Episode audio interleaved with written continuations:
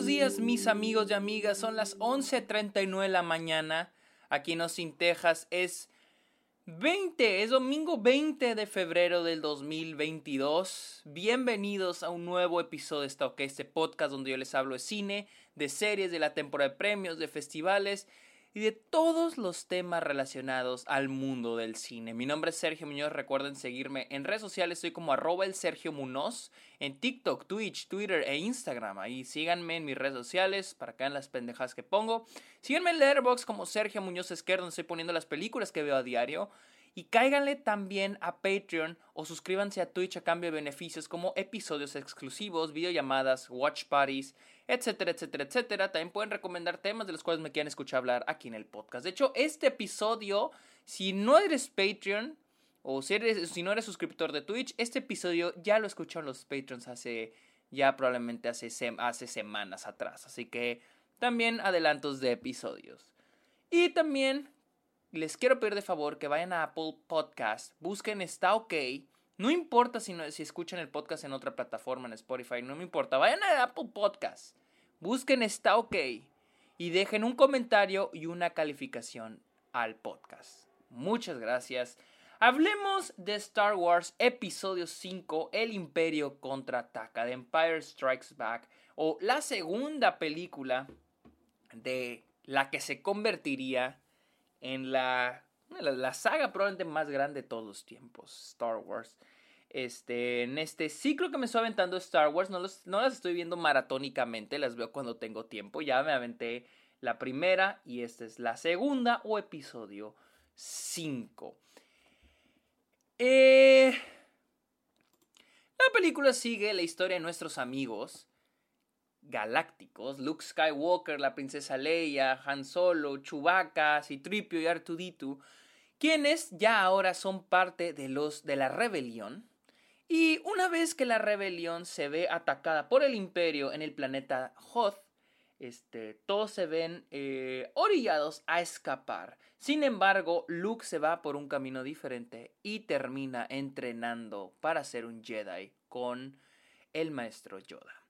De eso trata el episodio 5, la cual por muchos es considerada la mejor película de Star Wars, la mejor película de la saga. Y puedo verlo, no sé si es mi favorita, eh, no, estoy entre la cuarta y la quinta. O sea, no sé si es mi favorita, pero entiendo completamente por qué es la favorita de muchos. Es una película que de inicio a fin es pura acción pura acción. Los primeros 40 minutos de película es acción pura, que es cuando están en el planeta Hot y este el imperio llega a atacar a, a, la rebelión, ¿no? Y tienen que escapar. Son 40 minutos de una secuencia de acción muy bien hecha. Y es de que algo que hace esta película es de que si la primera estuvo increíble en términos técnicos, esta la lleva a otro pinche nivel. O sea, wow increíble. Entiendo, o sea, esa, es la razón más simple, más simple de decir por qué esta es la mejor o por qué es la favorita de los fans o de la mayoría o del público en general. Porque es una película llena de acción. Siento que también los personajes, hay más de los personajes. En términos de que...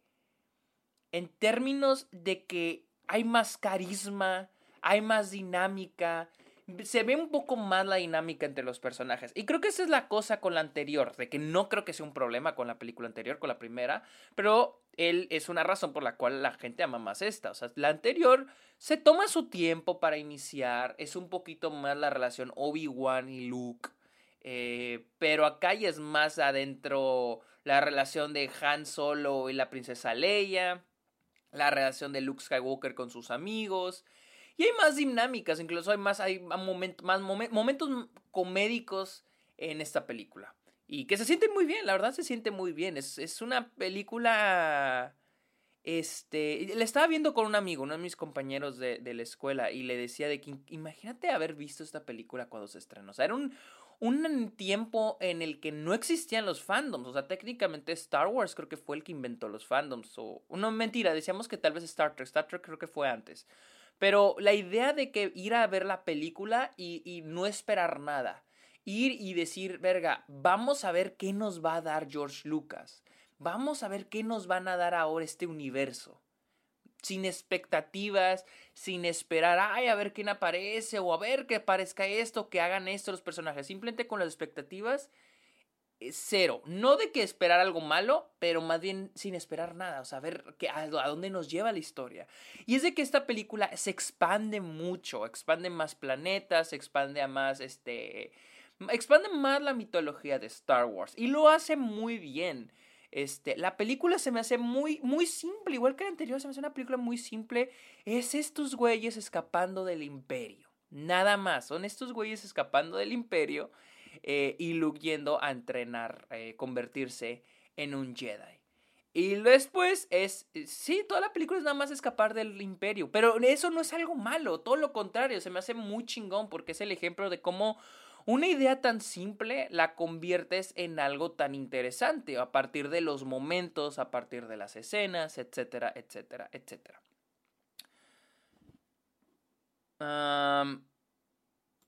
Algo que estaba yo hablando ayer con mi compañero este, durante la película era de que yo me había fijado de que al menos hasta ahorita las dos películas que he visto Star Wars no hay un no hay un objetivo. Los personajes no tienen un objetivo central ah, para todo el arco del, de la, al menos de estas dos películas no es como El Señor de los Anillos, donde de inicio te establecen el objetivo de los personajes que es destruir el anillo. Eh, en estas películas no hay un objetivo, los personajes no tienen un objetivo. Y ojo, no estoy diciendo que es algo malo, simplemente se me hizo algo muy interesante. Es, no tiene un objetivo a lo largo de la trilogía. Ya lo veremos con Return of the Jedi cuando la vea.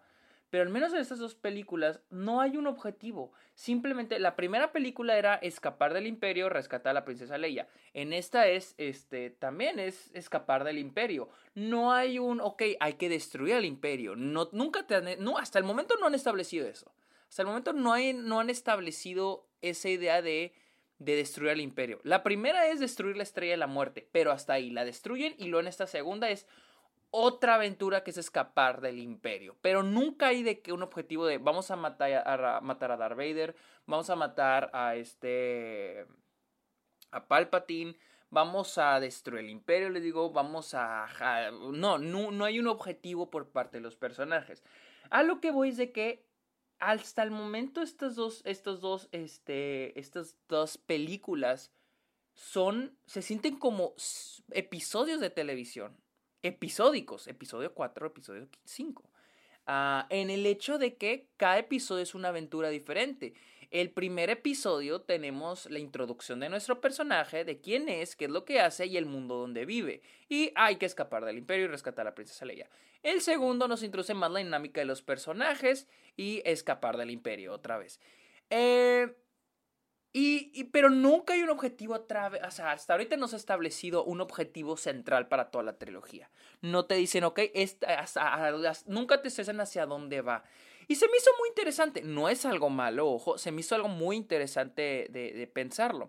Porque, por ejemplo, en esta segunda ya vemos ahora el entrenamiento Jedi hacia Luke. Y se me hace bien cura cómo, cómo lo introducen. Lo introducen con Luke eh, teniendo una visión de Obi-Wan como fantasma diciéndole que vaya a, entrenar, ¿no? Que busque a Yoda, al maestro Yoda.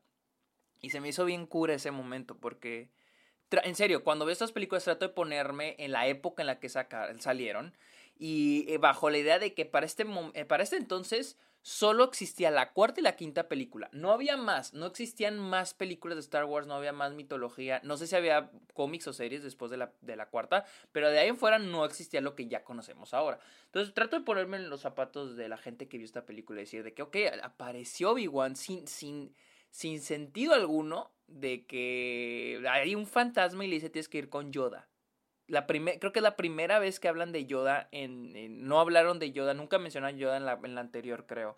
Y esta es la primera vez que se menciona. Entonces se me hace en cura como que George Lucas dijo, ¿saben qué? ¿Cómo le haremos para introducir el entrenamiento Jedi y a Yoda? ¿Cómo lo haremos si Obi-Wan ya se murió? O sea, el único personaje que sabía sobre todo esto ya se murió o ya no está en esta saga, en la anterior lo matamos o desapareció.